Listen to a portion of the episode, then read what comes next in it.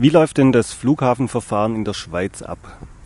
Also das Flughafenverfahren in der Schweiz ist äh, quasi ein Vorverfahren zum ordentlichen Asylverfahren, das im Transitbereich des Flughafens äh, abgewickelt wird. Es ist äh, ein Kurzverfahren, das ähm, maximal 15 Tage dauert bis zum Erstentscheid und ähm, zeichnet sich dadurch aus, dass es ähm, kurze äh, Rekurs- und Wiedererwägungsfristen gibt. Also man muss bei einer Ablehnung muss man äh, in 24 Stunden einen Rekurs und eine oder eine Wiedererwägung stellen und das äh, erzeugt einen extremen Druck. Und was bedeutet Wiedererwägung? Ja, es, es, es läuft so ab, dass ähm, wenn eine Person ankommt, dann äh, kann sie bei der, bei der Asylpolizei oder bei der, bei der, am Zoll ein Asylgesuch stellen, das dann ans Asyl, Asylbüro weitergegeben wird und ähm, dort wird dieses äh, äh, Asylgesuch mal äh, geprüft. Dann gibt es im besten Fall nach, der, nach den ersten Befragungen des äh, Bundesamt für Flüchtlinge gibt es äh, eine Einreise.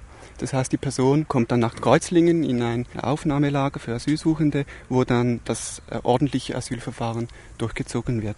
Meistens verfügt das, das, Bundesamt für Flüchtlinge aber eine vorsorgliche Wegweisung in das Drittland, wo die Person hergekommen ist. Dies ist möglich ohne Konsultation mit dem äh, UNHCR, kann, kann diese Person abgewiesen werden in ein Drittland. Und hier kann man dann innerhalb von 24 Stunden eine Wiederherstellung dieses Gesuches machen, also eine Beschwerde und, und so eine, eine Wiederwägung äh, herstellen, um äh, das, das Verfahren weiterziehen zu können. Mhm. Das dritte wäre dann noch, dass das BFF die, die Asylanfrage sofort ablehnt und äh, eine, Abweis also eine Abweisung des Asylgesuches auf dem Flughafen ja, macht und äh, eine sofortige Rückkehr ins Heimatland beantragt. Dann muss sie aber eine, der, das UNHCR zwingend konsultieren. Und dann ist aber eigentlich die, die Wegweisung äh, sofort möglich. Die Flughafenpolizei vermeidet das auch in eher, ich sage jetzt mal, schwierigen also Fällen, die kritisch sind, eine negativ zu sprechen, weil sie dann mit dem UHAN, vom UNHCR äh, das nicht bewilligt bekommen. Also sie prinzipiell, wenn sie merken, dass es die Chance, diese Person Chancen auf einen Asylgesuch hätte, dann machen sie eine Wegweisung mal prinzipiell. Einfach um das zu umgehen ja. mit dem UNHCR. Man kann vielleicht noch sagen, dass äh, im Jahr 2000 ähm, wurden 600 Asylgesuche gestellt im Flughafen Kloten. Wenn man da auch schaut von den Rechtsvertretungen, die diese Personen bekommen haben, dann sind das nur, ja, jeder, jeder Sechste hat eine Rechtsvertretung bekommen. Das heißt also, ähm, 500 von diesen 600 Leuten mussten das ganze Verfahren ohne jegliche rechtliche Unterstützung durchgehen. Und das zeigt auch, wie prekär äh, das ganze Flughafenverfahren eben ist und wie alleingelassen die Leute da eben auch sind. Wozu hat es bei den 500 Leuten geführt? Das kann ich so genau nicht sagen. Ja. Was man sagen kann, ist, bei den Leuten, die, ähm, Recht, die eine Rechtsvertretung erhalten haben, konnten 50 bis 60 Prozent dann wirklich einreisen und ins, das heißt einfach ins ordentliche Asylverfahren einsteigen. Nochmal eine Nachfrage zu dem Flughafenverfahren. Seit wann gibt es das Flughafenverfahren in der Schweiz und wie läuft das, wie sieht das genau aus in Zürich-Kloten? Das Flughafenverfahren gibt es seit den Zwangsausnahmen im Ausländerrecht wurde das neu geregelt, also seit 1995. Ich denke, die Problematik ist halt schon, dass dich, also Sie haben jetzt von 600 Verfahren gesprochen. Wobei also es gibt sehr hohe Dunkelziffer von Asylverweigerung, also dass das gar nicht notiert wird. Das kommt wirklich, das ist eine totale Willkür. Es kommt auf den Beamten an, der gerade Dienst macht. Wir haben sehr viele Fälle, die dokumentiert sind, wo Asyl verweigert wird. Je nachdem gibt es Gleichkontrollen beim Flugzeug. Also die Leute können gar nicht aussteigen. Das heißt, sie können gar nicht, überhaupt gar nicht in den Transitbereich, sondern können das Flugzeug nicht verlassen. Das haben sie jetzt wieder verstärkt angefangen. Äh, und es ist einfach relativ eine große Willkür. Es kommt zu Misshandlungen, Übergriffen. Die Leute werden geschlagen, verprügelt, sehr massiv. Die Polizei weiß genau, dass sie nichts zu befürchten haben, weil die Leute ja wieder weg sind. Sie machen jetzt präventiv, wenn es zu massiven Polizeiübergriffen kommt, machen sie gleich noch eine Strafanzeige gegen die Opfer wegen Gewalt und Drohung gegen die Beamten. Das ist natürlich, ich denke, aus taktischen Gründen, wenn halt wirklich also haben, wir haben relativ viele dokumentierte Fälle. Wir haben auch die meisten Rechtsvertretungen im Flughafenverfahren. Also es sind etwa letztes Jahr, glaube ich, 50, 47. 47 Leute, die bei Augen aufgelaufen sind. Und ich denke, sie machen einfach mal präventiv Strafanzeigen, damit sie halt, wenn jetzt das von uns käme, dann sagen können, ja, der hat, sie haben sich nur gewehrt, das war ja Notwehr. Die Übergriffe gehen bis zur versuchten Vergewaltigung. Also wir haben einen Fall, wo ein Polizist auf frischer Tat ertappt wurde dann Also die Frau hat uns informiert, dass sie von ihm bedrängt wird. Der wurde inzwischen freigestellt und hat sich jetzt früh pensionieren lassen. Ein Strafverfahren ist zum Laufen wegen versuchter Vergewaltigung. Äh, also die Dunkelziffer von Leuten, die kein Asyl stellen können, ist sehr hoch. Muss ich jetzt auch nochmal nachfragen. Also Asylverweigerung, muss man sich das so vorstellen, da kommt ein Mensch am Flughafen an und sagt, ich möchte einen Asylantrag stellen. Und dann heißt es, nö, du darfst keinen Asylantrag stellen. Und wie wird das dann begründet? Ja, das wird je nachdem gar nicht begründet. Es wird einfach probiert, die Person halt ausfindig zu machen, mit welcher Fluglinie oder von wo er gekommen ist und dann halt in das Flugzeug gesteckt wird. Also es wird einfach ignoriert. Die Leute, es ist auch nicht klar, wo man Asyl stellen kann, je nachdem. Also äh, die Leute irren dann halt in diesem Transit herum, werden aufgegriffen und ins nächste Flugzeug gesteckt. Die Behörden setzen halt alles daran, möglichst eine Drittlandausweisung machen zu können und äh, die Leute sofort wieder loszuwerden. Mhm. Und sie gar eben wirklich, das ist momentan die Tendenz, die ich denke, die ich sehe, dass wirklich versucht wird, die, die Grenze so abzuschotten, dass die Leute eben gar nicht dazu kommen, ähm, ein Asylgesuch stellen zu können, dass sie gar nicht in die Schweiz einreisen können, sondern dass sie immer draußen bleiben und dass man sie möglichst sofort wieder ins Drittland abschieben kann. Also Sie wollen jetzt zum Beispiel sogar Videokameras installieren auf dem ganzen Flughafen mit Gesichtserkennungs, also wo so ein Hightech-Teil aus Amerika, wo alle Gesichter erkannt werden, damit man die Leute zuordnen kann, von wo das sie gekommen sind. Sie haben halt wirklich die meisten Probleme, also im Prinzip, wenn jemand illegal, also wie ich alles wegschmeiße, ich nichts auf, wo das er gekommen ist und so, da hast du effektiv die besten Chancen. Dass sie nicht, also nach 15 Tagen müssen sie dich einreisen lassen oder du kommst ins Ausschaffungsgefängnis. Die meisten Leute kommen ins Ausschaffungsgefängnis, wenn sie nicht weggewiesen werden können oder wenn sie sich weigern, ins Flugzeug zu steigen. Also sie, kommen, sie, kommen, ja, sie kommen nur ins Ausschaffungsgefängnis, wenn sie sich weigern, ähm, eine Rückreise anzutreten wenn sie, wenn die Behörden, wenn es den Behörden nicht gelingt, innerhalb dieser 15 Tage äh, sie wieder ein Flugzeug setzen zu können, um zurückzufliegen, dann müssen sie sie einreisen, ein, einreisen lassen. Wenn sich aber die, die Leute ähm, wehren, in ein Flugzeug zu steigen und wieder zurückzureisen, dann können sie sie direkt ins, äh, ins Ausschaffungsgefängnis stecken, das auch im Flughafen selber ähm, äh, steht. Wir, wir, sind ja schon ein Stück weit in der zweiten Frage drin. Was passiert, wenn sich die Leute wehren? Also wenn sich die Leute wem prinzipiell, dann werden sie halt in Ausschaffungshaft gesteckt. Oder wenn, eben wenn man sie nicht genau zuordnen kann, wo das jetzt gekommen sind. Äh, und dann gibt es halt die Level 1, 2, 3 und 4 Ausschaffungen. Also Level 1 ist halt begleitet zum Flugzeug. Das ist die meisten. Level 2 ist, dass mehrere Polizisten mitfliegen bei der Swissair. Das je nachdem auch mit viel Gewalt. Mit Handschellen. Mit Handschellen, dass Leute auch geschlagen werden dort. Level 3 und 4 ist dann jetzt wirklich relativ speziell Schweiz. Da gab es jetzt auch zwei Tote in den letzten zwei Jahren. Level 3 ist, dass die Leute auf einen Rolli, Rollstuhl gefesselt werden, geschnürt werden mit Overall. Also wirklich, die können sich nicht mehr bewegen, die können nicht mehr laufen richtig. Dann auf den, diesen Rollstuhl gesetzt werden und der Mund verklebt wird. Da ist am 3. März 1999 Khaled Abu Zarif erstickt während der Ausschaffung. Da war jetzt auch eine Gerichtsverhandlung, wo der Arzt inzwischen verurteilt wird. Das Verfahren wird weitergehen. Es wird ein politischer Prozess jetzt werden, denke ich. Also da sind wir sehr zufrieden. Am 1. Mai in diesem Jahr, also vor zwei, gut zwei Monaten, ist ein 27-jähriger Nigerianer, Samson Chuku, bei einem Ausschaffungsversuch auch erstickt. In der Zelle noch. Ja, sind vorbereiten wollten für eine Level 3 Ausschaffung. Inzwischen macht die Swissair keine Level 3 Ausschaffungen mehr. Also sie machen Zwangsausschaffung, aber keine Level 3, also auf diesem hohen Level von Gewalt. Und das gibt es jetzt halt Level 4, das ist einfach mit dem Charterflugzeug, als Privatjet, das ist die Firma Skywerk, die das vor allem macht, dass mindestens drei Leute gesammelt werden, halt mit dem Privatjet geht es dann nach Kinshasa und ich weiß nicht wohin, mit mindestens sechs bis acht Beamten. Was noch wichtig ist, denke ich, dass die Level 3 und 4 Ausschaffung vor allem, also offiziell nicht, aber prinzipiell nur von Antiterrorpolizisten gemacht werden die nach in Zellen stürmen und die Leute halt ja überwältigen. Wie sieht denn die Alltagsnormalität in diesem Flughafenverfahren aus? Gibt es da auch so ein Transitlager wie hier in Frankfurt? Nee, das ist in Planung. Also momentan sind die Leute wirklich noch im Transit selber, diese 15 Tage.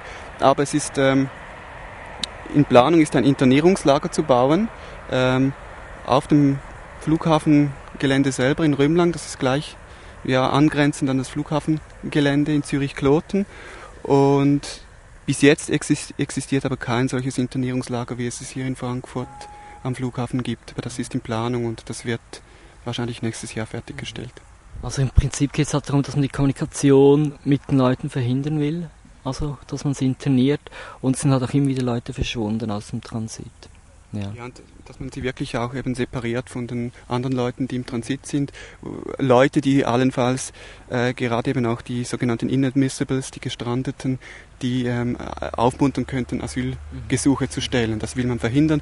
Darum sollen die gleich separiert werden und in, in dieses Internierungslager gesteckt werden. Dafür müssen aber noch im Einzelnen auch die rechtlichen Grundlagen in der Schweiz geschaffen werden. Welche antirassistischen Aktivitäten gab es denn äh, gegen dieses Flughafenverfahren? Von Augen auf gibt es einfach eine Präsenz im Transit. Die Frau, die macht äh, Rechtsvertretungen. Eben letztes Jahr hat sie 47 Rechtsvertretungen gemacht, betreut, ja, macht Einzelfallhilfe, betreut diese Leute, schaut, dass, sie, dass diese Leute auch einreisen können in die Schweiz. Es gibt internationale Kontakte, einen Austausch, auch hier über dieses No-Border-Netzwerk und so. Wir versuchen halt Öffentlichkeit zu schaffen, äh, zu schauen, was, was im Transit läuft, wie, wie, wie das Verfahren angewendet wird, welche Übergriffe das es gibt, welche Misshandlungen, versuchen diese zu thematisieren, in die Öffentlichkeit zu tragen, die Öffentlichkeit auch zu sensibilisieren, äh, Menschenrechtsverletzungen zu dokumentieren und so ähm, äh, ja auch wie, der Versuch, eine kritische Öffentlichkeit zu schaffen. Ich denke, das ist eines der großen Probleme im Transitbereich, es ist eine Dunkelkammer. Ähm, es gibt keine Öffentlichkeit, äh, äh, deshalb ist eben auch vieles möglich, was, was in, im, im, Transit nicht möglich wäre, wenn, wenn da eine kritische Öffentlichkeit den Beamten genauer auf die Finger schauen würde. Ich denke, das ist ein wichtiges Ziel. Und darüber hinaus gibt es äh, immer wieder Demos, verschiedene Aktionen, ähm, die aber ähm, in einem weiteren Kontext Abschiebungen in der Schweiz thematisieren und ähm, äh, natürlich kritisieren. Also es hat zum Beispiel auch mal äh, eine Demo vor dem Ausschaffungsgefängnis gegeben in äh, Zürich-Kloten, ja, wo sich dann nicht nur, nicht nur auf äh, das Flughafenverfahren äh, speziell konzentriert, sondern allgemein die Ausschaffungspraxis der Schweiz angreift und äh, ja, kritisiert. Gibt es in Kloten auch ein Ausschaffungsgefängnis? Ja. Das, das große Ausschaffungsgefängnis ist in Kloten. Ich denke, das ist auch immer der große Kritikpunkt bei diesen ganzen Demos und Aktionen. Oder ist nach wie vor halt, das ist im Prinzip schon das Flughafenverfahren. Und zwar im Prinzip einfach auch, dass die Leute, also halt Asylbewerber, die ankommen in die Schweiz, dass die, das erste, was sie in der Schweiz sehen, ist für neun Monate das Ausschaffungsgefängnis. Also Leute, die einfach prinzipiell mal halt, äh, ja, einfach mal in den Knast gesteckt werden. Was sind denn die Ziele eurer antirassistischen Arbeit? Ja, grundsätzlich sind unsere Ziele ähm, äh, keine Ausschaffungen, Ausschaffungen zu verhindern und ähm, das Bleiberecht für alle Flüchtlinge zu erwirken. Ich denke, das sind die zwei wichtigen politischen Ziele, die wir haben. Daneben machen wir, wie, wie vorher schon erwähnt, Einzelfallhilfe, wir begleiten, beraten, helfen ähm, einzelnen Flüchtlingen. Ähm, und wir dokumentieren Übergriffe, Menschenrechtsverletzungen, äh, Misshandlungen und äh, versuchen diese an die Öffentlichkeit zu tragen und so ähm, Druck auszuüben auf die Behörden, ja, diesen, diese, Missstände zu, diese Missstände zu beheben. Das ist äh, wie ein, ein, ein pragmatisch-praktischer Ansatz der, äh, der Unterstützungsarbeit, der direkten Solidarität auch mit den Leuten und darüber hinaus versuchen wir eine längerfristige politische Strategie zu fahren, die dann äh, viel weitergehende gesellschaftliche Veränderungen mit, mit einbezieht. Du sagst wir, wie stark seid ihr in der Schweiz? Also im Prinzip es gibt vier Gruppen eigentlich. Also im Prinzip es gibt in Bern, Basel, Zürich und St. Gallen Augen auf. Äh, zum Teil unterschiedlich ausgerichtet. Schwerpunkt ist aber bei allen vier Gruppen, denke ich, Migration, Antirassismusarbeit. Äh, und dann halt Kontakte zu antirassistischen Gruppen, sofern es die gibt, die sind relativ gut. Also wir haben jetzt auch eine Zusammenarbeit mit dem antirassistischen Netzwerk in Zürich. Das ist eine Koordination von verschiedensten Gruppen, auch viele Migrantinnengruppen, wo man halt auch probiert, einmal im Monat Aktion Demo zu machen. Also. Und ich denke, ich denke, also ich würde jetzt schon mal sagen, dass es auch noch relativ stark ist. Ich denke jetzt mal, neben der ganzen Globalisierungsgeschichte ist in Zürich, würde ich jetzt mal sagen, Augen auf die Gruppe aus diesem parlamentarischen linken Spektrum, die seit Jahren kontinuierlich arbeitet und sehr stark auch immer sehr präsent ist. Also ich denke, es sind die meisten Aktionen wirklich in diesem ganzen Ausschaffungsbereich gelaufen in den letzten Jahren. Gibt es in der Schweiz zurzeit auch eine ähnliche Debatte über die Migrationspolitik wie in der Bundesrepublik? Also Anzeichen für einen Wandel der Einwanderungspolitik, der gleichzeitig beinhaltet, dass Maßnahmen gegen Flüchtlinge, gegen Leute, die hier als Asylsuchende einwandern wollen, verschärft werden? Nein, also wir waren uns da nicht ganz einig. Ich persönlich finde nicht unbedingt, oder noch nicht. Ich denke, das wird die nächsten zwei, drei Jahre kommen, aber ich finde, die Schweiz hinkt da noch nach. Also ich denke, sie ist nicht so intensiv, die Debatte, wie in Deutschland, aber ich bin sicher, dass sie kommen wird. Sie ist jetzt zum Teil am Kippen.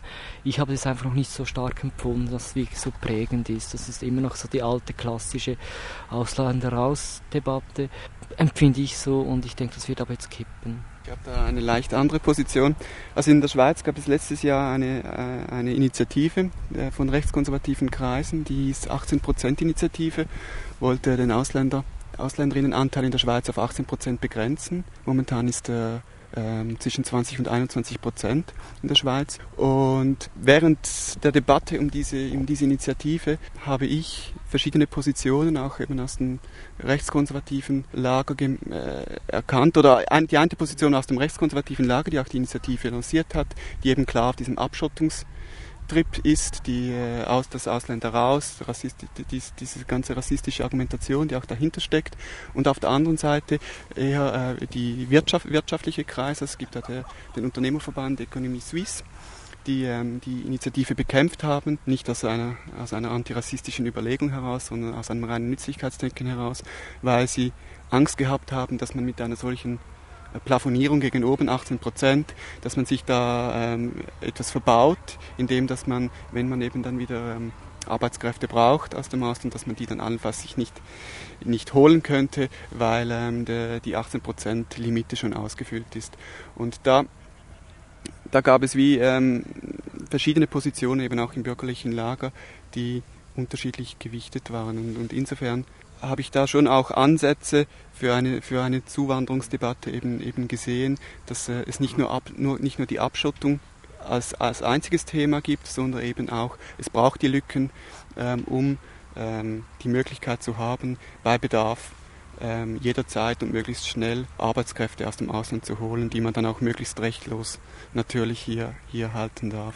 Ja, ja, aber so wie du das ja. So wie du das jetzt formuliert hast, äh, findet diese Migrationsdebatte eben scheinbar ausschließlich unter einem Nützlichkeitskriterium statt. Oder gibt es auch äh, gesellschaftliche Kräfte, die in eine, andere, in, in, eine andere Richtung argumentieren? Gibt es schon. Es, ähm, es ist momentan ein neuer Entwurf zu einem neuen Ausländergesetz in der Schweiz in Diskussion da haben verschiedene linke Organisationen, haben verschiedene linke Organisationen in der Schweiz dazu auch schon Stellung genommen. Der, der, der ist jetzt wieder zurück beim Bundesrat und da wird jetzt diesem, an diesem Gesetz weiter gearbeitet. Aber ähm, ich denke, gesamtgesellschaftlich sind diese, diese linken Positionen doch eher marginal und das läuft unter eben einerseits unter dem Nützlichkeitsaspekt und andererseits quasi so unter dem Angstaspekt, also unter dem rassistischen Aspekt Ausländer raus. Sind diese zwei diese zwei Positionen, denke ich, sind hegemonial und die antirassistische Position steht daneben, war aber auch in der Debatte um die 18%-Initiative nicht wirklich in der Öffentlichkeit sehr präsent.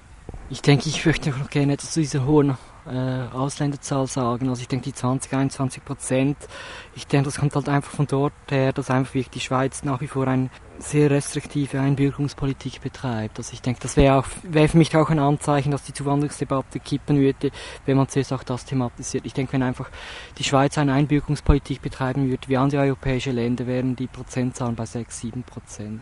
Aber ich finde, es ist ein Riesenskandal nach wie vor und das wird nicht thematisiert. Ich, empfinde ich so.